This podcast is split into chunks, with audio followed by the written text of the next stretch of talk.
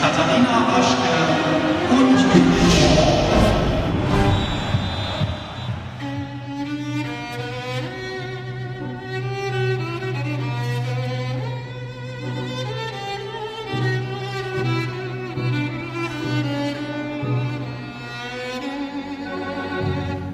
Na, kennst du das?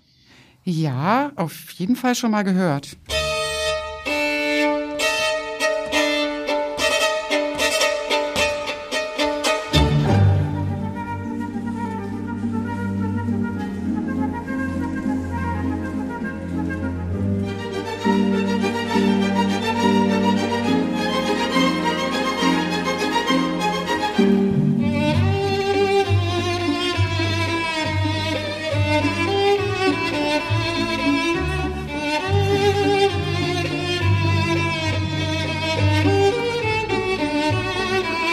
Und das? Das kenne ich auch. Und wie heißt der Komponist? Äh, ist, ist, was wird das jetzt hier? Ein Ratespiel? Ja, na klar, wir sind die Klassik Ultras, da muss man schon zeigen, was Frau kann. Mhm. Na, pass auf, ich verrate dir den Namen. Ah, ja, klar, natürlich, ja. Na, aber mal sehen, ob unsere Zuhörerinnen herausfinden, von wem wir hier sprechen. Dann würde ich doch mal sagen, starten wir mit dem Rätsel. Okay, die ersten Tipps sind, er ist aus Frankreich. Er ist vor ungefähr 100 Jahren gestorben und bereiste ungefähr 25 Länder. Was sind denn das für Tipps?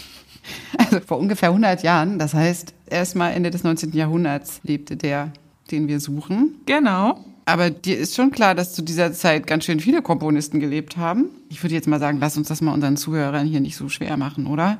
Ja, komm mal her.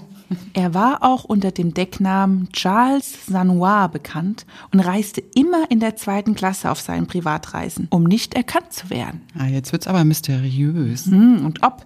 Nach dem Tod seiner Mutter tauchte er ganz ab. In ganz Paris, wo er in einem Hotel lebte, entstanden wilde Gerüchte. Davon hat man gehört, ne? Da haben sie so gesagt, er ist doch verrückt geworden, der ist bestimmt gestorben und so. Ja, richtig. Und was war er? Er war einfach nur auf den Kanaren und arbeitete an seinem Scherzo Cadiz. Hat sich da ein schönes Leben gemacht. Hat sich da ein schönes Leben gemacht, genau. Ja. Das heißt, also seine Mutter muss ihm sehr wichtig gewesen sein. Ja, sie war eine sehr wichtige Bezugsperson. Nachdem sein Vater starb, wurde er von seiner Mutter und Großtante großgezogen. Und er ist wohl das jüngste Wunderkind der Musikgeschichte.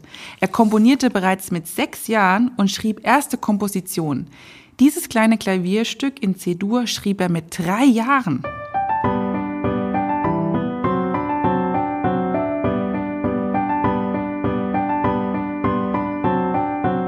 Mit drei Jahren, unfassbar.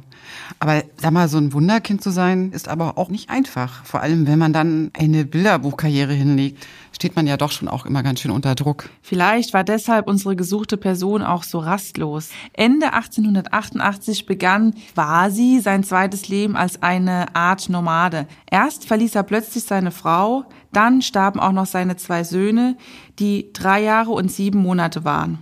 Das Erstaunliche ist, in seiner Musik sind diese Tragödien alle nicht zu hören.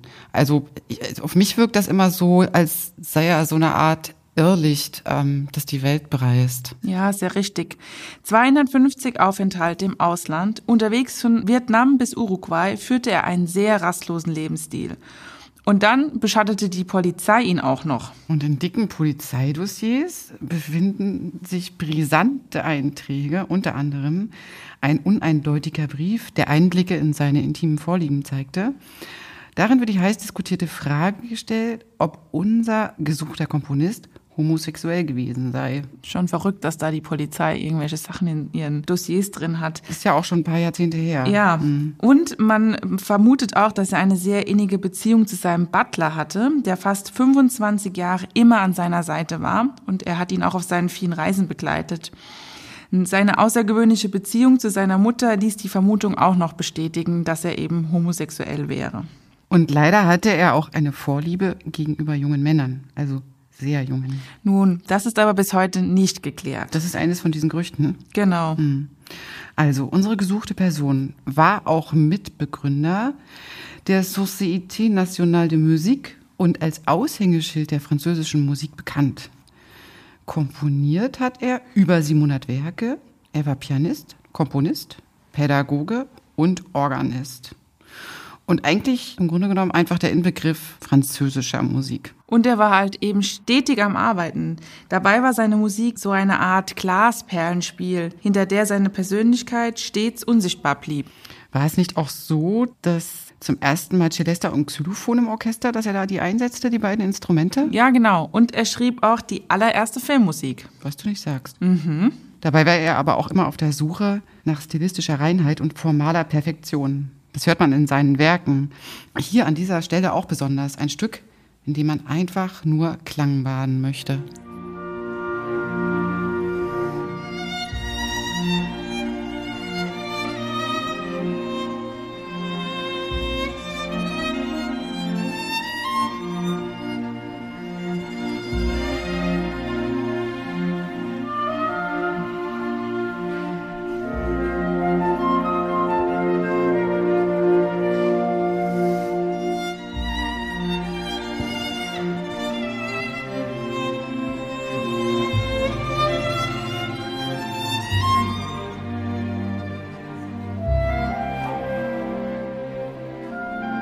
Zu Beginn seiner Karriere wurde unsere gesuchte Person als Revolutionär und Wegbereiter der Moderne gesehen. Später erntete er aber sehr harsche Kritik. Vor allem von den Jüngeren, unter anderem von Claude Debussy und seinen Anhängern, die ihn als reaktionär empfanden. Und obwohl seine Kompositionen mit modernen Klingen aufwarten. 1910 äußerte er Folgendes. Da stelle ich mir übrigens immer vor, wie er so in so einem Schaukelstuhl irgendwo in einem wunderschönen Land, wo es warm und angenehm ist, sitzt und dann Folgendes sagt. Was will ich noch? Die Zukunft zu sein und nicht die Vergangenheit. Ich bin die Zukunft gewesen, in meinen Anfängen galt ich als Revolutionär, in meinem heutigen Alter kann man nur noch ein Vorfahre sein. Und gestorben ist er 1921 in Algier. Und sein wohl bekanntestes Werk durfte erst nach seinem Tod veröffentlicht werden, weil er es selbst als Gelegenheitskomposition benannte, aber wusste, dass es sehr berühmt werden würde. Und das kennt nun wirklich jeder, ob groß oder klein.